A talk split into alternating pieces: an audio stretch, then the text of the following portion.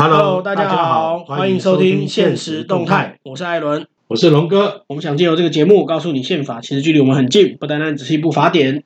我们将透过社会动态与时事议题，告诉您宪法在我们生活周遭其实处处可见。今天是第十七集。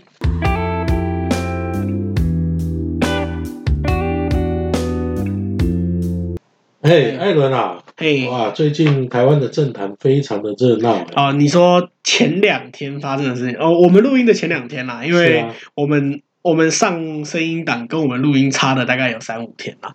对，最近好像是老人回归政党的这种啊，变成一种潮流啊。嘿，对，真的，最最近蛮多这种事情。那是受到美国这个川普跟拜登的鼓舞吗？哎，可是说真的，川普跟拜登，我觉得也不能算老人回归，因为两个都很老。一个七，哎，我记得七四跟七七嘛，川普稍微年轻一点点，但不能说川普是年轻人，他绝对不是年轻人。哦，所以你看那个我们赵少康先生，哎，对，一晃眼他也七十岁了。哎，对我，我看到这个新闻的时候，我也吓一跳，因为赵少康一直给大家印象就是哦，国民党的年轻世代。对，结果没想到我看到新闻哦。他也七十了，时间真的过蛮快。三十年前，我刚入刚打工的时候啊，啊，刚工作的时候，那时候刚工工作的时候啊，啊，他那时候才四十多岁而已啊，啊，你看一晃眼三十年了，对，七十岁了，时间真的过好快啊。对啊，你看呢，赵少康他之前就呃用媒体人的姿态哈，啊，做一些政治评论。哎，不过我觉得赵少康做。作为一个媒体人啦，我我个人其实觉得他做的还不错。就是当当然当然大家各有立场，他的立场绝对不是我的立场。可是我觉得，就是他的主持功力啊，或者评论的那种评论的能力什么的，我真的觉得他算是一个要说他资深媒体人很厉害的媒体人，我觉得不为过啦。对呀、啊，所以说事实上来讲。呃，你看啊、哦，我们看赵少康的简历了哈。对啊，他最近不是申请要恢复国民党籍吗？啊，对，就前几天的事情。呃、你看啊、哦，他一九九三年哈，他们组成新党嘛，新国民党连线哈，对，一同脱离国民党，组成新党嘛。对对对。然后你看一九九三年，一九四，然后一九九四年，他竞选台北市长，结果弃保弃保失失败啊，输给陈水扁。对，那你看啊、哦，这个。台湾的民主转型刚好是从一九九零年开始嘛，对对不对？对。然后你看他们那时候会成立新，会脱离国民党成立新党，跟在九四年哈，然后泛蓝弃保，对，关键在在什么地方？其其实我觉得是在国民党或者是泛蓝，或者是整个泛统派好了的势力里面，他们也开始在寻求要要去改革，要。要做民主的改革，就是即使我们要统一好了，假设我们要统一，我们也是要民主的统一他们。哎呀，不是吗？这个真的看错了啊！真的假的？他们当初在九三年跟九四年，他们就是反李登辉了啊！对啊，对啊，反李登辉的民主转型路线了。对啊，对啊，对啊。那这个就非常奇怪，就是说，呃，照理说，呃，李先生在那个时候，对。他整个一个民主转型的这个过程是受到台湾社会啊共同支持的哦。对，那个时候，那个时候是不管是国民党内，当然他国民党内有很多的敌对势力啦。那在野的在野刚刚草创不久的民进党，其实都是基本上都是。可以看到，他那时候主张的就是新台湾的意思。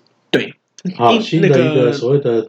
呃，台湾共同体的。对，然后特殊的两特殊的国与国关系嘛。我们先不要谈到特殊的国与国关系，嗯、就是在李先生、李登辉先生他那时候所从事的民主转型，他是希望能够透过一种啊、呃、和平啊，然后国会改革的手段呢，对，好来达成这个所谓的长期以来因为二二八事件白色恐怖。造成台湾社会或是精英之间的这种矛盾，一步步的做到。他希望能够透过这种民主化的过程呢，啊，大家能够共同认同对，在台湾这一块土地生长的共同生活经验，对对，然后一起为这一块土地来努力，对，没有错。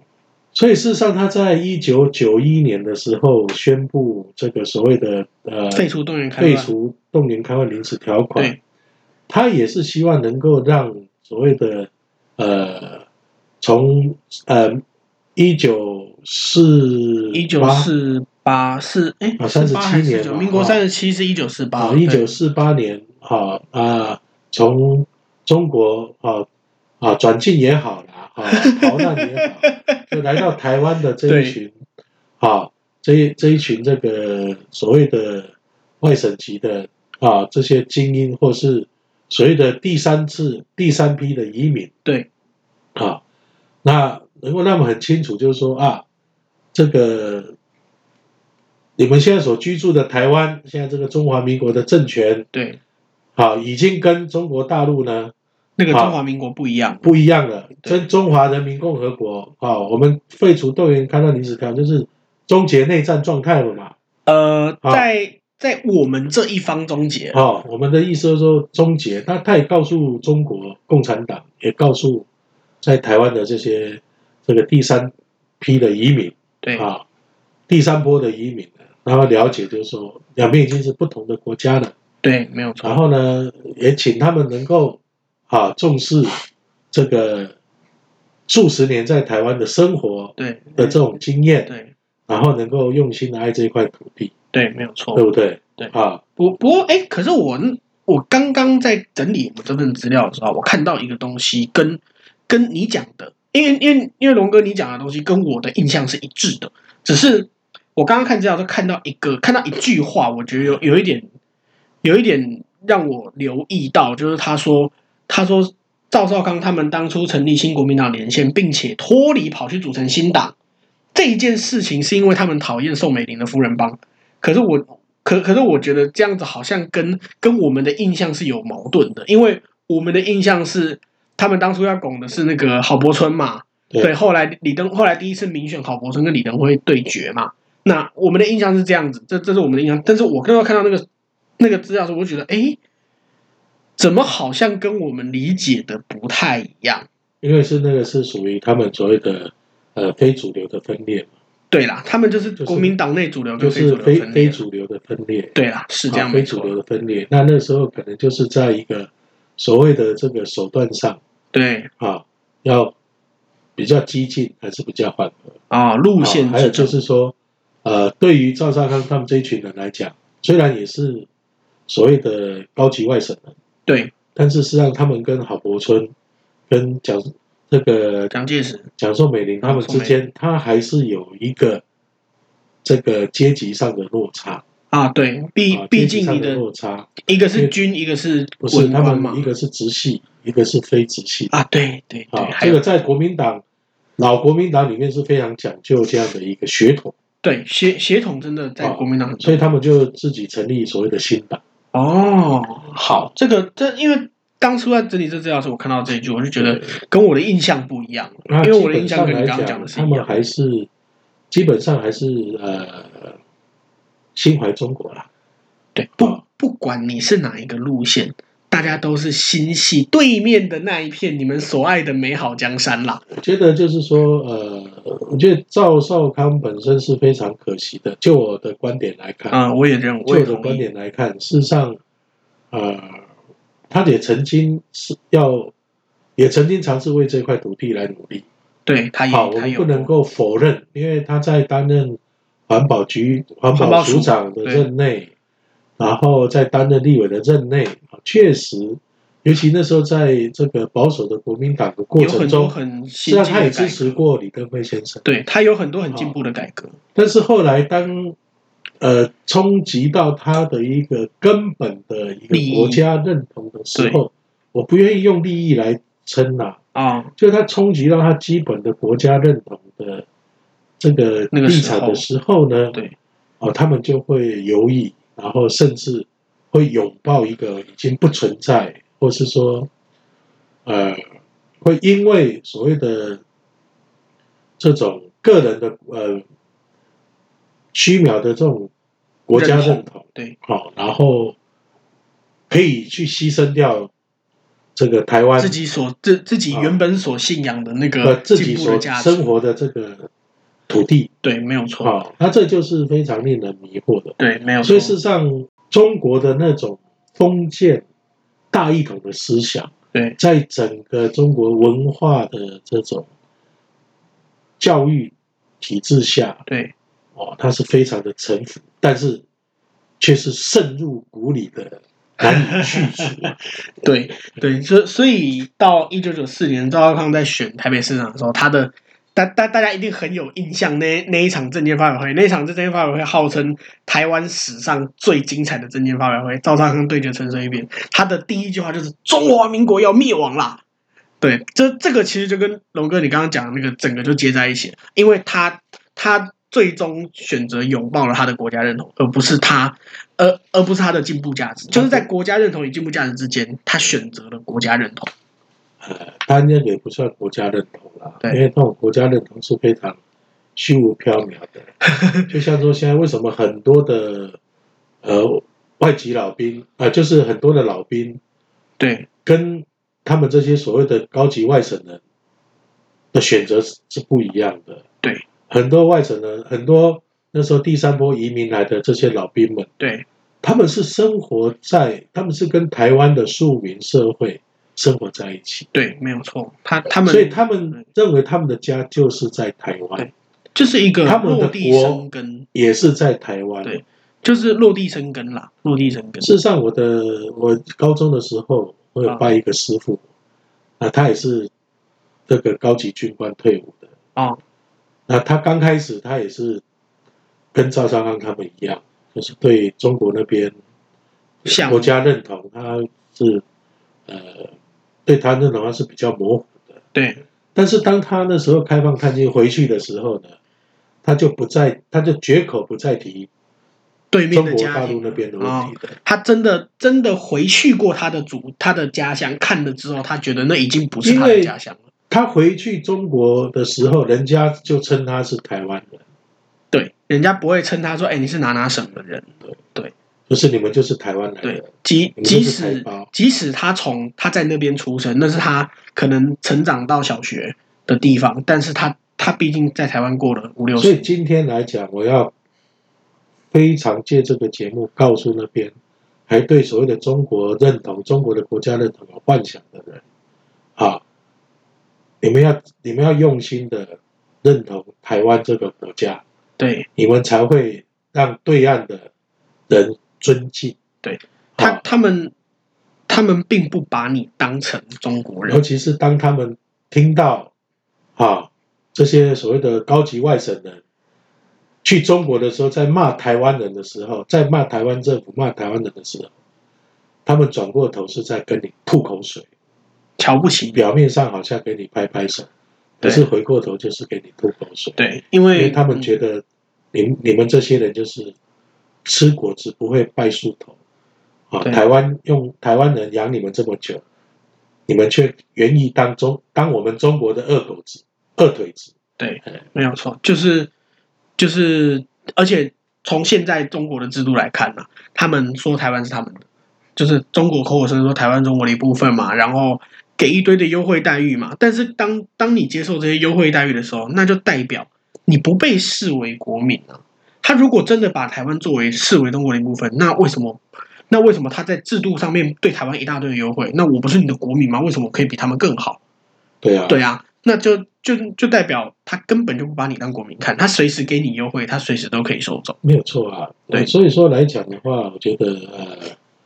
当然，这个申请返回国民党啊，加入政党都是个人的自由啦。对，啊，那赵先生他也是一个这个政坛的老将，对，经验丰富。所以我们只是说就我们的角度啊，来给他做个这个评论。啊，对，也也没我们没资格提醒他评论评论评论。对对对，那也真的也希望就是说，呃，他返回国民党不是为了权力的斗争。对，啊。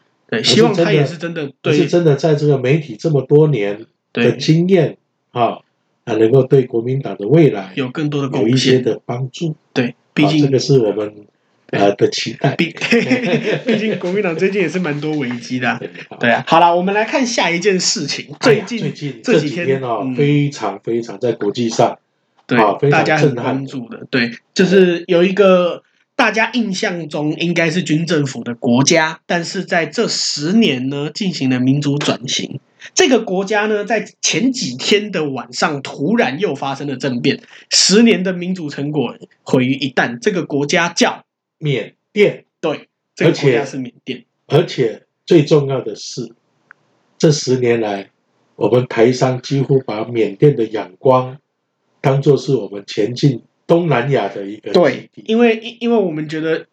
因为其实东南亚不不只是缅甸，东东南亚整个中南半岛一直到马来半岛等等东南亚国家，基本上都不是一个非常自由民主的社会。那在缅甸这十年的民主转型当中，缅甸反而变成一个相对自由的社会了。对对，那结果呢，在这几天，缅甸的军政府突然又发动了政变，又把翁山书记关起来。哎，我觉得翁山书记是蛮可怜的，一一辈子连续被关好多次。呃。昨天我有看一些报道啊，因为我那时候还没看报道之前，我就先在我的脸书上写了啊，又是中国搞的鬼。对，哎，其实真的哦，我我我们待会来讲各国反应啦。你看各国反应的时候，你就会发现说，嗯，感觉又是中国搞的鬼。我们待会说中国的什么反应啦？就是因为为什么说是我们先不要先，我就先说这个，因为他的这个正面是发生在王毅对。跟。军政府的这个总司令，对。啊，军政府的领导人呢，对。啊，谈过话之后的第二天，没有错。啊，他就进行军事政变，这表示他的军事政变是受到中国的首肯。对，就也也呃，我我觉得我们这样子讲也太武断了，是很有可能有这样子的一个操作啦。对，我们有时候太武断也不太好，但是这个时间点真的是太刚好，他这比小说还要扯，他没有我都觉得扯。最主要是在拜登就职还不到一个月的时间，对，他等于是。等等于，如果真的是受了中国的首肯的话，我们先假设这件事情是真的。如果他真的是受了中国的首肯的话，那这是不是可以视为中国在给美国下马威？这当然是这样子。对呀、啊，这这个假设假设我们前面的猜测是真的话，那这件事情我认为就可以视为是中国在给美国下马威。当然我，我我希望不是啦，不只是针对美国，还有旁边的不要忘记了，呃，缅甸过去也是英属殖民地，对。等于是直接针对英美再给你下马威，因为英国那时候对香港开放五百万个呃，可以做长期啊，对，长期长期的拘留，对，所以说他实际上对缅甸的这个事情来讲，是对欧美的一个民主所谓的讲究民主政体、民主改革的社会的挑战，一记闷棍。对，一记闷棍。当然，因因为这件事情目前还不明朗啦，那当然希望没有这么的严重啦。对，因为这整件事情的背景其实是这样啦，在去年二零二零年的十一月中的时候，缅甸举行了国会大选。那缅甸是一个有比较偏向内阁制的国家。什么是内阁制？有点像日本、日本啊，或者是英国那种内阁制，就是就是总统没有实权，总理才有实权。然后国会议席啊，就是国会过半的人组政府嘛，有点类似这样的制度。那那缅甸为首，哎，缅甸举行国会大选的时候呢，苏翁山苏基为首的这个全国民主联盟，简称全民联，他用绝对优势拿到了国，拿拿下了优胜。因为这一场国会大选呢，全民联不管在上议院还是下议院，呃，他们叫民主院跟联邦院啦，简单简单来说，就上下议院，他不管在上议院还是下议院，都拿了超过四分之三的席次。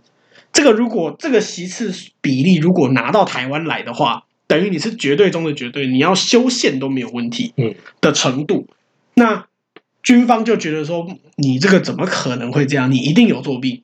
那到前几天，就是一月底的时候，那选举委员会就说没有这个这个这个舞弊指控是假是错的，这个没有没有作弊的问题。所以呢，军方就不爽，军方就在过在之后的几天，二月一月三十一号跟二月一号之间呢。就发动了政变，把总理呃不是总理，缅甸的总理名这个职位叫国务之政啦，把国务之政就是大家都知道翁山苏姬跟总统两个人都关起来了。呃，因为在翁山苏姬上次当选的时候，啊对，呃事实上他的总统是一位退休的将军，将军。登盛，对，好，那这个退休的将军呢，他本身对于这个呃缅甸走向民主化，对，他是有期待的。对，他是改革派的人，所以他那个时候可以作为军方跟翁山书记之间的一个桥梁。桥梁。对，但是这位总统后来退休了，后来退休，后来换了换了翁山书记的左右手上来当总统。对。对，那这这时候就产生了问题了。对，好，就是说在整个过程中，没有人可以去呃在。总统在这个内阁，好跟在翁山书记跟军政军方之间做一个桥梁，对，这是一个很大的问题。那这是非常大的问题。对，而且再来就是说，呃，翁山书记他过之前在这所谓的那个罗兴亚人罗兴亚罗兴亚人屠杀事件的屠杀事件过程中，上也造成他在呃欧美对他在国际上的声望，国际声望的这种下跌。对，好，那虽然就是说在这个缅甸的国内啊，呃，包括军方来讲，包括呃民间的民间，基本上是支持他这样的做法。对，因为其实这个是另外一个问题啊。罗罗兴亚人本身跟缅甸的关系就不太是原住民。对，但是呢，就是说，光在国际社会的声望的下降，对，实际上也间接的诱发了军政府对他动手，对的这样的一个。评估啊，对，因为民间可以，因因虽虽然民间支持翁山书记，但是国际就可能会考虑到翁山书记之前之前这些反人权的行为，呃，不是行为说法，会导致国际间可能就选择尽量选择漠视。对，但是实际上从这件事情来看，好像军方这个算盘没有打好。你来讲讲国际社会的反应。对，我们整理了几个大国的反应啊。啊，我们先看美国。美国的反应呢，很简单，美国反应就是我们谴责谴责军方的政变，然后要求释放这些政府官员，然后说说美国美国希望跟民主自由的缅甸站在一起。哎，这这个是很标准的美国的说法，很标准的美国，而且是民主党政府的说法。是，如果是共和党政府的话，会说会说我们大力谴责，然后然后会然后会加速制裁，但是民主党相对温和啦。那拜登，拜登今天，哎，呃，拜登这几天早上也有说，呃，这几天也有说，拜登说，那个我们会审慎的考虑之前撤销过的制裁要不要加回来，因为缅甸民主化嘛，所以所以大部分的制裁都撤销了。好，再来英国，英国就很严厉哦，英国首相就直接说，我谴责缅甸的政变，而且你们非法监禁翁山书记这些人，而且人民的投票结果要尊重。是，好，那我们来看。中国，对，为什么刚刚我跟龙哥会说中国有可能是幕后黑手呢？我们来看中国说什么。中国说，缅甸是中国的，哎，中国是缅甸的友好邻邦。我们希望缅甸各方面在宪法和法律框架下妥善处理分歧，维护政治和社会稳定。你有没有发现他没有任何的谴责，他只有说赶快解决问题。是啊，对，哎。赶快解决，不要让欧美有介介入的空间。对，这这一句话简单来说呢，就是我讲了三五句话，但是我一句话都没有说，对，就是就是我都就是我漠视你就对了啦。而且缅甸这一件事情呢，其实不只是不仅仅只是在国际哦，包括之前的也也不是之前，现在仍然被迫害的罗兴亚人。那虽然翁山书记帮。就是帮军政府讲过话，可是罗兴亚人的领袖也说，也也说你这个是扼杀民主的恶行，这是在扼杀民主的行为。所以你可以理解，就是说当初呃罗兴亚的屠杀，很大的部分应该是翁山书记在军事军政府的压力下。对，其实是这样没有错，因为翁山书记跟军政府的关系并不好，但是他又怕会被软禁，然后所以你看啊，就是说。罗兴亚人也非常清楚，如果缅甸没有民主化，好，那罗兴亚人的屠杀只会更加的剧烈，对，没有办法受到保障。对，其实翁山书记帮军方讲一些话，其实我我个人可以接受，哎，不不是接受，我我我不能接受，但是我可以理解他为什么这么做，因为翁山书记他本来就是被军政府软禁的，在在缅甸。这一波的民主化之前，本来就是被军政府软禁。他好不容易碰到了一个登胜大好人，让他出来当当，让他出来参选，让他当了国家领袖。那但是军队仍然在。那当初欺负罗兴亚就是这些军队。那我如果为了帮罗兴亚人说话，然后去得罪了军队，会不会导致今天的这个政变？可能五年前就发生了。所以来讲的话，呃，在民主化的过程，包括美国的这种民主社会，他们有讲一句话：对，绝对不能跟邪恶低头。对，没有错，就像台湾现在一样。对，民主深化、民主巩固的路是一定要坚持走下去。对，台湾的运气很好，我们的民主，我们民民主化走了三十几年，目前还没有出现问题。但是是问题重重，只不过都在人民的力量上。都硬跨过去，对，应该对啦，不不能说没出问题，是是没有没有犯没有走到那个不能挽回的那种错误，但是前面还是有流沙哦，当然啦，对呀，还是要还有还有流沙，不小心也是会被淹没的，对啊，民主的成果也是会被消灭的，对啊，所以要更加的小心。好了，我们可以在之后可以再关注一下缅甸，那如果有什么大进展，我们再来跟大家聊。好，那。在节目尾声，还是要跟大家说一下，目前我们节目的上架平台有 Apple Podcast、Spotify、SoundOn、KKBox，还有 Google Podcast。如果你喜欢，请帮我们点五颗星，或是留言跟我们说说你的看法。好，我是艾伦，我是龙哥，现实动态，我们下集见。